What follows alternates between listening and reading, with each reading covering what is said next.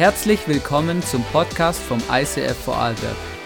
Wir wünschen dir in den nächsten Minuten eine spannende Begegnung mit Gott und viel Spaß.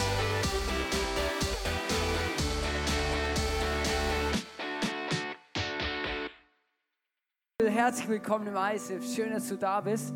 Wir sind mittendrin in unserer ähm, Worship-Serie, Predigtserie zum Thema Worship. Und wenn du dich fragst, ja, was ist denn Worship überhaupt, um was geht es bei Worship? Schau, Worship ist das, was wir gerade eben erlebt haben. Also wir haben es nicht einfach nur gemacht und ich hoffe, äh, du auch, sondern wir haben etwas erlebt. Und das ist etwas, was ich mir wirklich von ganzem Herzen auch immer wieder wünsche und was ich einfach merke, so krass. Aber ähm, Gott redet, Gott redet zu uns, Gott kann zu uns reden, einfach durch die Bibel, aber auch durch Worship. Und Worship ist viel mehr als gesungene Gebete oder gesungene Dinge, sondern Worship ist das, hey, was, was kann ich Gott zurückgeben? Was, mit was kann ich Gott anbeten? Mit was kann ich Gott anbeten? Mit dem, mit meinen Talenten, mit dem, was Gott mir zur Verfügung gestellt hat, mit meiner Stimme, mit dem, was ich bin und habe. Und es ist mega krass, in der Bibel steht, dass wenn wir mal bei Gott sein werden, dass wir rund um die Uhr worshipen werden. Und, ähm, und ich finde es so spannend, weil irgendwie ähm, ist es natürlich immer so ein Thema. Manchmal sagen die Leute, ja, was mache ich denn da? Ich kann nur nicht 24 Stunden, sieben Tage lang singen, oder? Ich bin eh nicht so der Sänger, oder? Wie, wie funktioniert das? Und schau, ich glaube, ähm, ich glaube entweder, also wenn wir dann wirklich die ganze Zeit singen werden, dann wird es das Geistes sein, ähm, oder es wird wirklich andere Möglichkeiten geben, wie wir Gott einfach anbeten mit unserem ganzen Sein. Und ähm, ich habe heute eine, eine Message vorbereitet zum Thema Worship in schwierigen Umständen. Und ich finde es wirklich spannend, weil das ist ein Thema, das hat es wirklich in sich. Und heute ist ein ganz besonderer Sonntag, weil wir feiern auch anschließend an die Celebration heute hier ähm, unsere Taufe in Lustnau am Alten Rhein, ja bei der Liegewiese, ähm, genau. Und es ähm, ist wirklich mega cool. Und wisst ihr, ich habe gemerkt, so in der Vorbereitung, wenn es uns gut geht, oder ich meine, wenn alles in Ordnung ist, oder wir sind frisch verliebt vielleicht, oder neu frisch verliebt, oder du kannst immer frisch verliebt sein, auch wenn du ähm, über 70 bist, kein Problem, oder? Ähm, und der Punkt ist, oder du, und es ist alles in Ordnung, mega gut, und du kommst am Sonntag hier rein, oder die Sonne scheint, du hast gestern einen super Tag gehabt, ein langes Wochenende, weil du am Freitag frei gehabt hast und so, oder? Du kommst hier rein und du fühlst dich danach, Gott anzubeten, weil es ist alles in Ordnung. Ähm, und dann gibt es aber auch Lebenssituationen, wo sich überhaupt nicht alles in Ordnung fühlt, wo du denkst, ja eigentlich habe ich überhaupt gar keine Lust am Sonntag in die Kirche zu gehen, eigentlich habe ich auch keine Lust zu singen, eigentlich habe ich ein paar Fragen an Gott, die mir auch nicht beantwortet hat und mir geht es eigentlich gar nicht gut.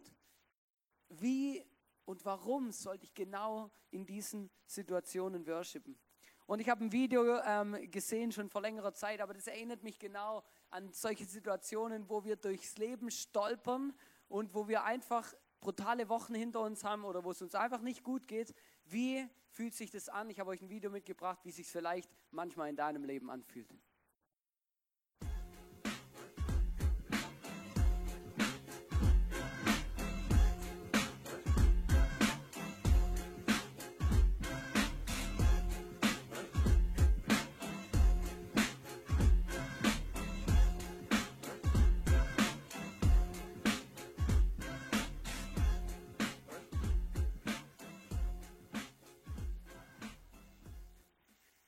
Also ich habe mich gefragt, ist es, äh, hat er das mit Absicht gemacht? Aber auf jeden Fall ist es noch im Zeitalter, wo es noch kein Carving-Ski gab, deswegen fällt es schwierig, äh, Kurven zu machen, genau. Na hey, vielleicht fühlt sich deine Woche oder dein Leben im Moment oder vielleicht kennst du Situationen, wo sich dein Leben genauso anfühlt und wir wollen heute darüber reden, wie kann ich genau, wenn sich dein Leben so anfühlt und du hast das Gefühl, es geht alles drunter und drüber und es ist einfach zum Teil wirklich eine beschissene Situation, hey, wie und warum sollte ich Gott dann worshipen?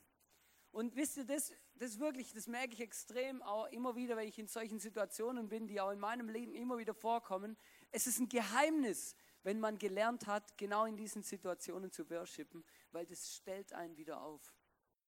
Und ähm, ich habe euch eine Story mitgebracht ähm, von, von einer Person, die mich unglaublich beeindruckt zu diesem Thema. Und das ist ganz interessant, weil warum wir heute, also warum wir gerade in dieser Serie sind, weil gerade ich lese die Bibel immer so systematisch und im Moment gerade lese ich ein Buch und es ist hochinteressant. Und zwar im Alten Testament steht dieses Buch in der Bibel, das Buch Hiob.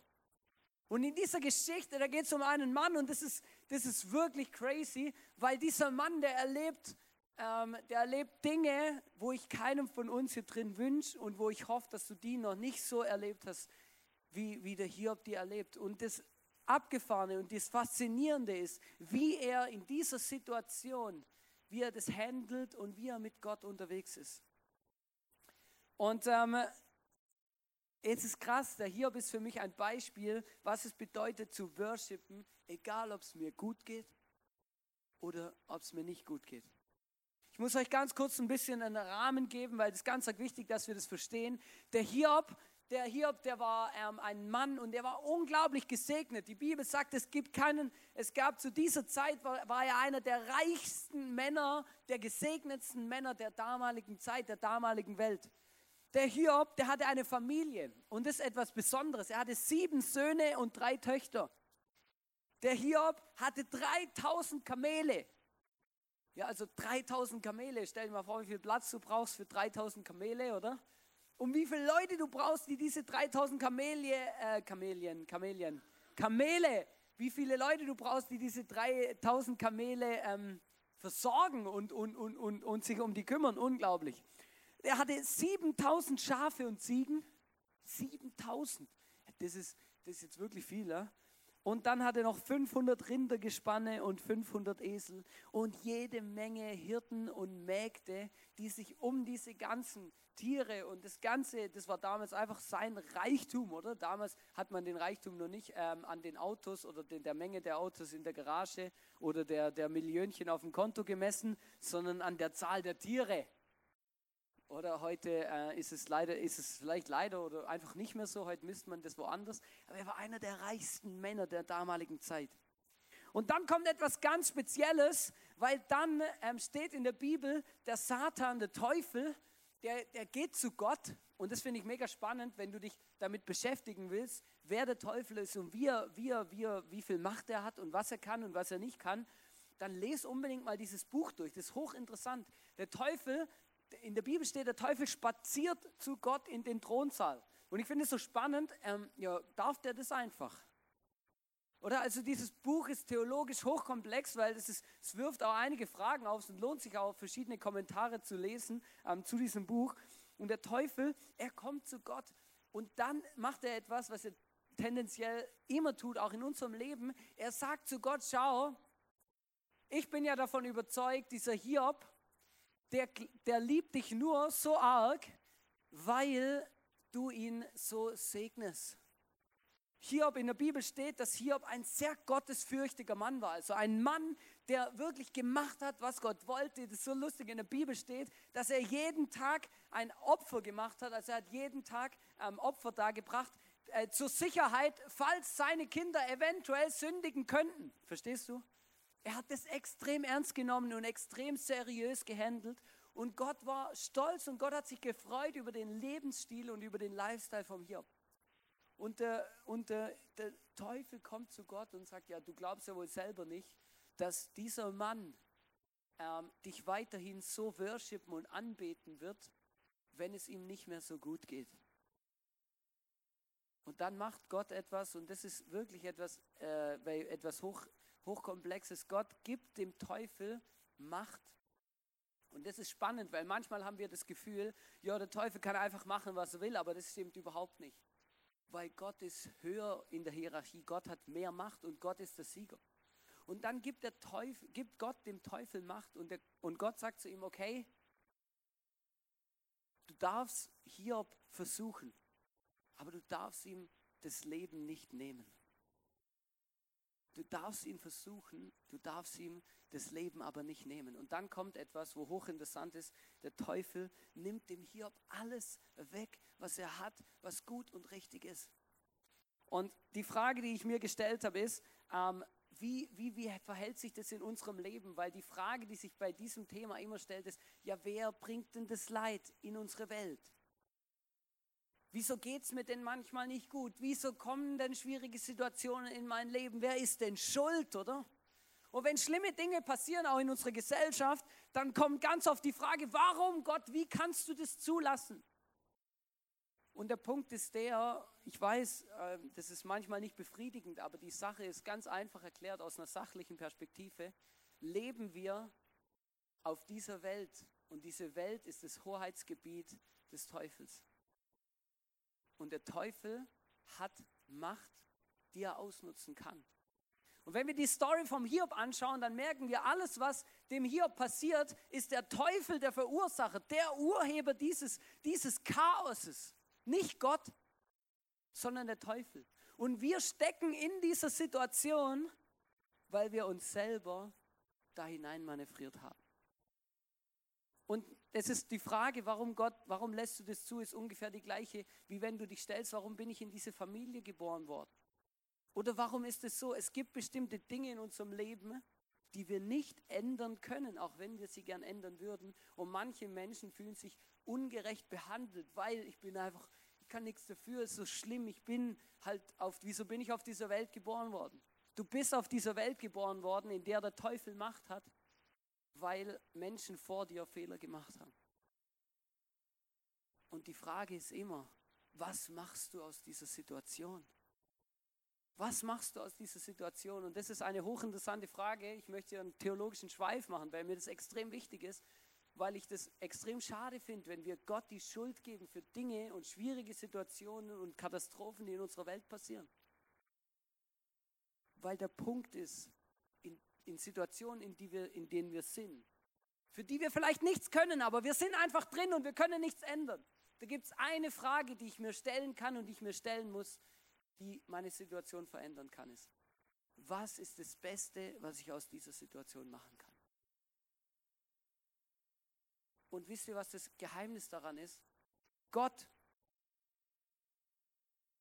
Gott hat sich die gleiche Frage gestellt.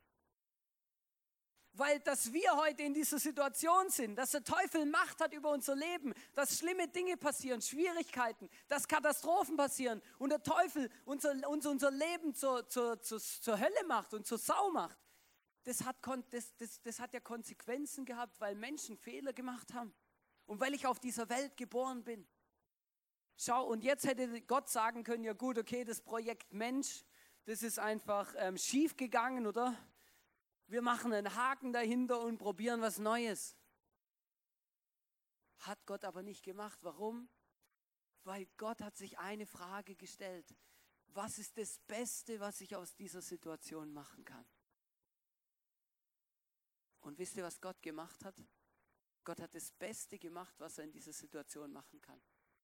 Er ist Mensch geworden, auf diese Welt gekommen, hat seinen Sohn gegeben, dass er sterb, gestorben ist für die Dinge in unserem Leben, die wir verbockt haben und die über Generationen vor uns verbockt wurden und in die wir reingeboren wurden, für die wir vielleicht nichts können, aber in denen wir drinstecken. Und Gott hat, Gott hat sich die Frage gestellt, was das Beste, was ich aus dieser Situation machen kann. Und er hat seinen eigenen Sohn gegeben, aus Liebe, dass er für uns stirbt. Und ich möchte dich ermutigen, wenn du in schwierigen Situationen bist, wenn es dir scheiße geht und wenn die Welt über dir zusammenbricht, gib Gott nicht die Schuld. Gib Gott nicht die Schuld, sondern frag, was ist das Beste, was ich aus dieser Situation machen kann? Weil das Gleiche hat sich Gott auch gefragt. Und ich bin überzeugt davon, dass dein Leben sich dadurch auch ändern kann. Und dieser Hiob, der war in einer Situation, und ich möchte euch das ein bisschen bildlich vor Augen führen. Ich habe euch nämlich gesagt, schau, da war dieser Hiob und er hat so viele Reichtümer gehabt, ihm ging es gut, er hatte alles, was er gebraucht hat und er war ein gesegneter Mann. Und dann gibt Gott dem Teufel die, die Erlaubnis, ihn zu prüfen. Und der Teufel, oder ich meine, der ist jetzt knallhart oder der kennt jetzt gar nichts. Der Teufel geht gerade Vollgas rein und schlägt voll durch. Und dann, ähm, und zwar, das musst du dir jetzt auf der Zunge zergehen lassen, in einem Tag, innerhalb von 30 Minuten vielleicht, vielleicht auch innerhalb von einer Stunde, verändert sich dem Hiob sein Leben komplett. Und zwar richtig. Und ich möchte euch das zeigen, oder? Und zwar, er bekommt eine Hiobsbotschaft, und das ist nämlich nur interessant, woher das Wort kommt. Er bekommt eine Hiobsbotschaft nach der anderen. In der Bibel steht es im ersten Kapitel von diesem Buch, steht, dann kommt der erste Bote, oder ich stelle mir das vor, Hiob sitzt am Tisch oder isst vielleicht gerade zu Mittag oder zu Abend oder, oder trinkt einen Kaffee, wenn es es damals schon gab. Ähm, und dann kommt der Bote, der erste Bote rein. Der erste Bote kommt zum Hiob rein in, in, in, die, in die Wohnung und sagt, hey Hiob, schlechte Nachrichten. Alle Rinder und Esel sind gestohlen worden von Räubern. Außer mir sind alle Hirten tot. Sie haben alle umgebracht und alles gestohlen. Deine ganze Rinderherde ist dahin. Kaum hat er das gesagt, kommt der zweite Bote. Kaum hat er das gesagt, kommt der zweite Bote und sagt, ein Unwetter hat alle Schafe und Ziegen inklusive aller Hirten vernichtet. Ich habe euch vorher vorgelesen, 7000 Schafe und Ziegen, 500 Esel und äh, 500 Rindergespanne. Stell dir mal vor, von heute auf morgen innerhalb von einer Sekunde, zack, bumm, alles weg. Dann kommt der dritte Bote. Oder? Und ich meine, er war wahrscheinlich eh schon niedergeschlagen. Dann kommt der dritte Bote und sagt, Nomaden aus Babylon ähm, haben deine Kamelherden gestohlen und alle Hirten getötet.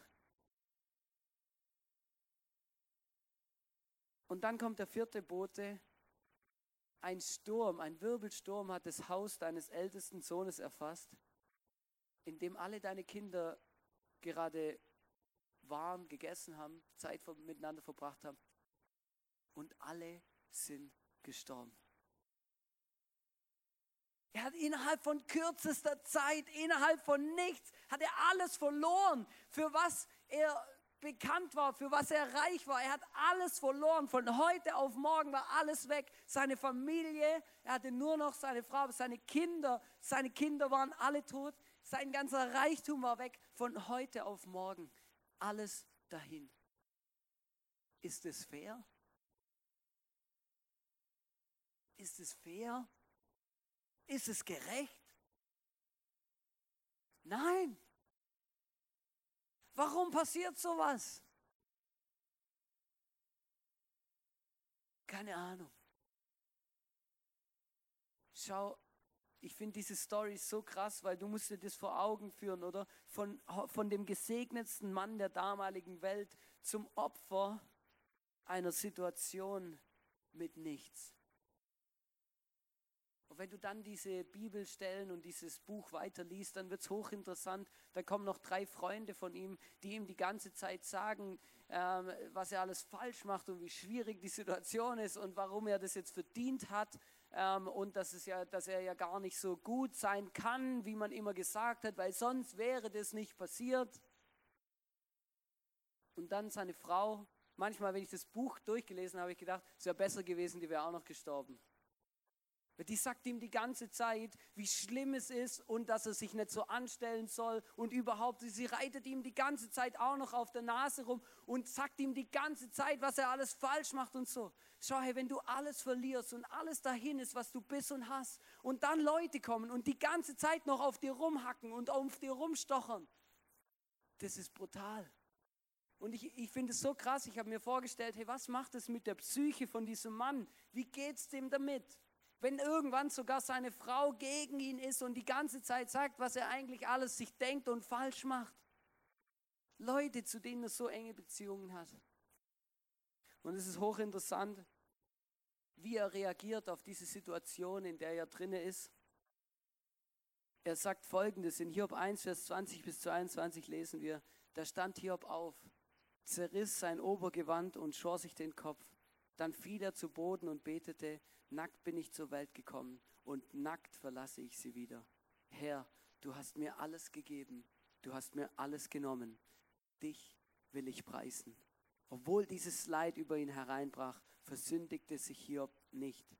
Kein böses Wort gegen Gott kam über seine Lippen. Dieser Mann ist ein Beispiel für mich, was es bedeutet, in schwierigen Situationen nicht aufzuhören zu worshipen. Nicht aufzuhören, Gott anzubeten. Auch wenn sich alle gegen dich stellen, sogar seine eigene Frau. Ah, er hält an Gott fest. Er hält an Gott fest. Es gibt zwei Gründe, vielleicht noch mehr, warum er das tut. Er weiß, alles kommt von Gott. Er hängt nicht an Dingen.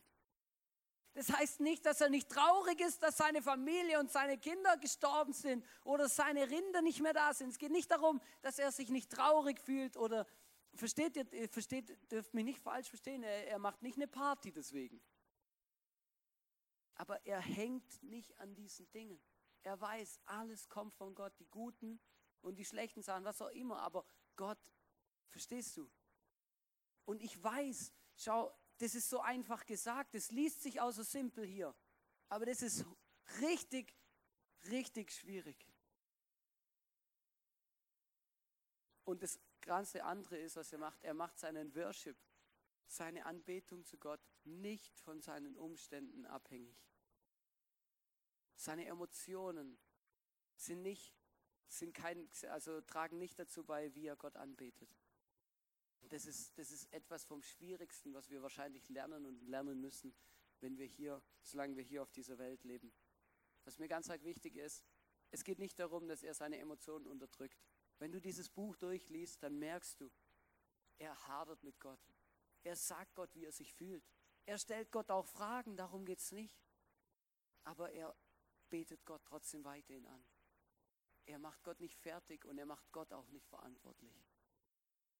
Das ist der große Punkt. Worship bedeutet nie, dass wir uns glücklich stellen und Party machen, wenn es uns nicht gut geht, sondern wir müssen lernen, mit unseren Emotionen und unseren Schwierigkeiten zu Jesus zu gehen, zu Gott zu gehen und ihm zu sagen, wie wir uns fühlen. Aber wir dürfen den Worship, die Anbetung an Gott, niemals abhängig machen von unseren Emotionen und unseren Umständen. Weil Gott verändert sich nicht. Gott ist immer ein guter Gott. Und er verdient es immer angebetet zu werden. Egal, wie meine Situation ist. Ich möchte heute zwei Fragen beantworten. Warum sollte ich in schwierigen Situationen worshipen? Und das erste ist, weil Worship richtet meinen Blick nach vorn auf Gott und erinnert mich an seine Größe.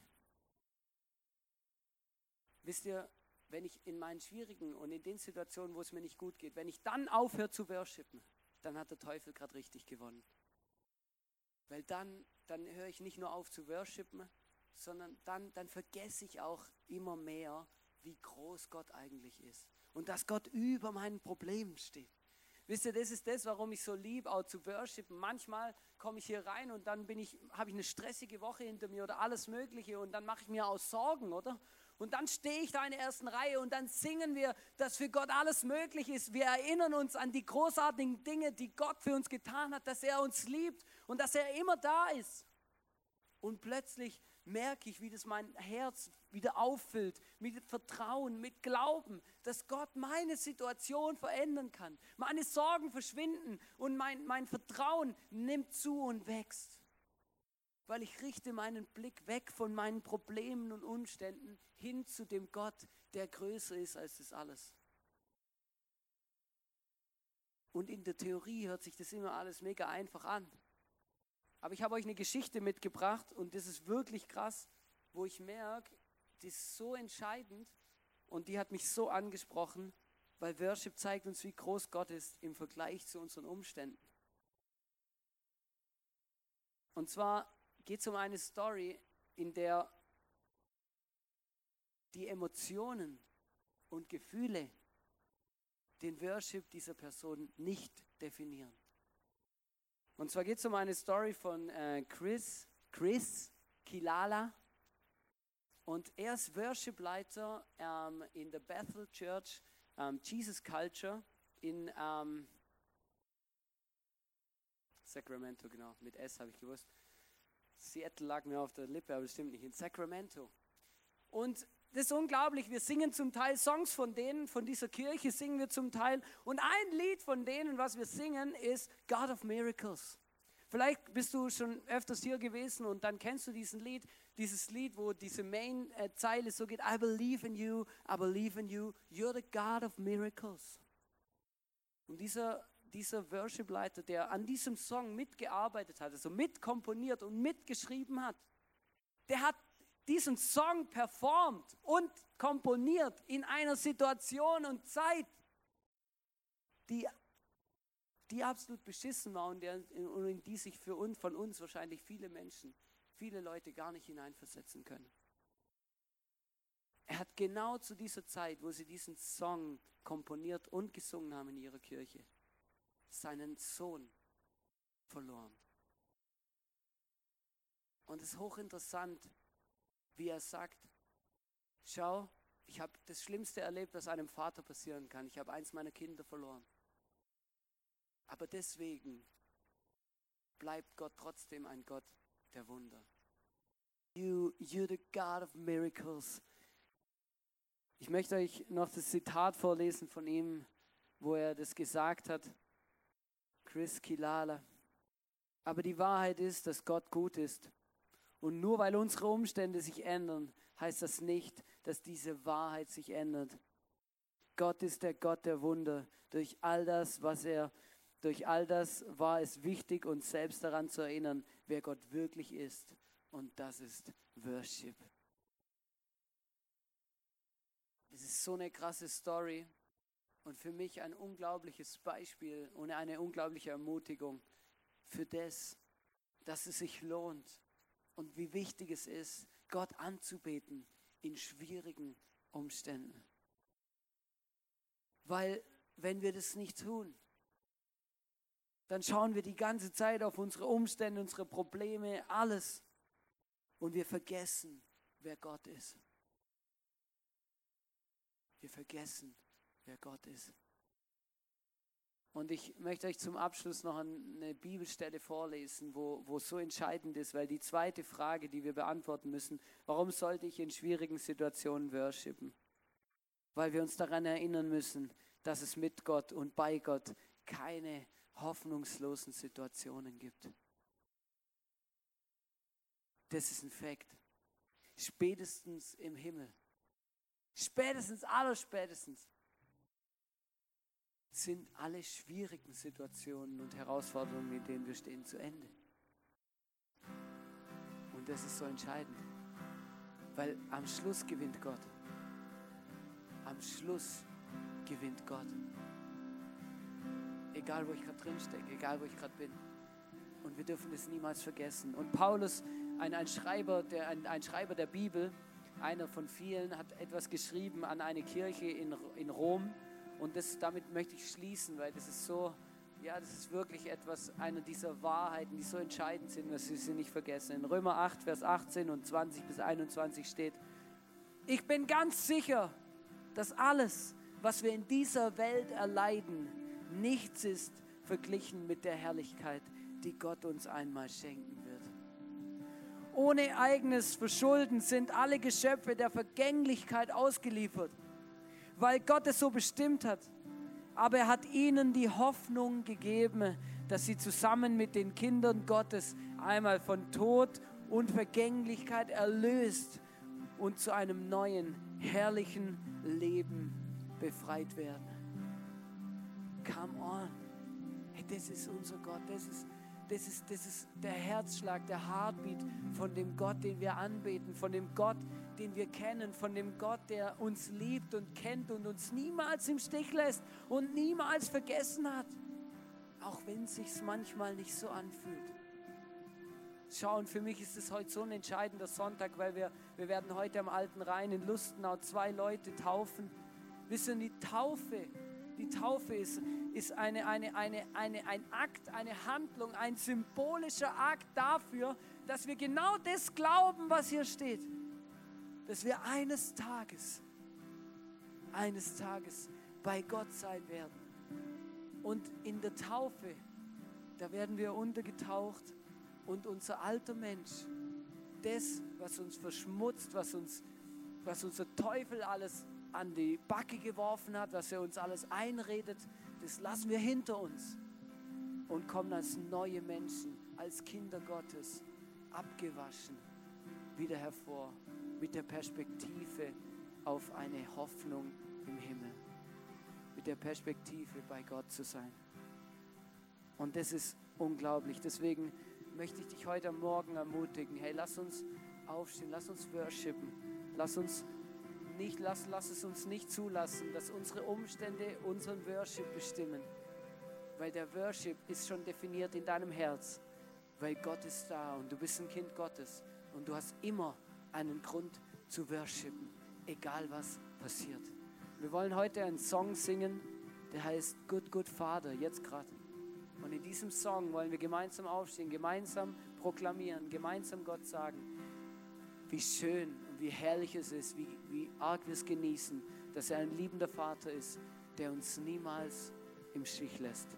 Come on.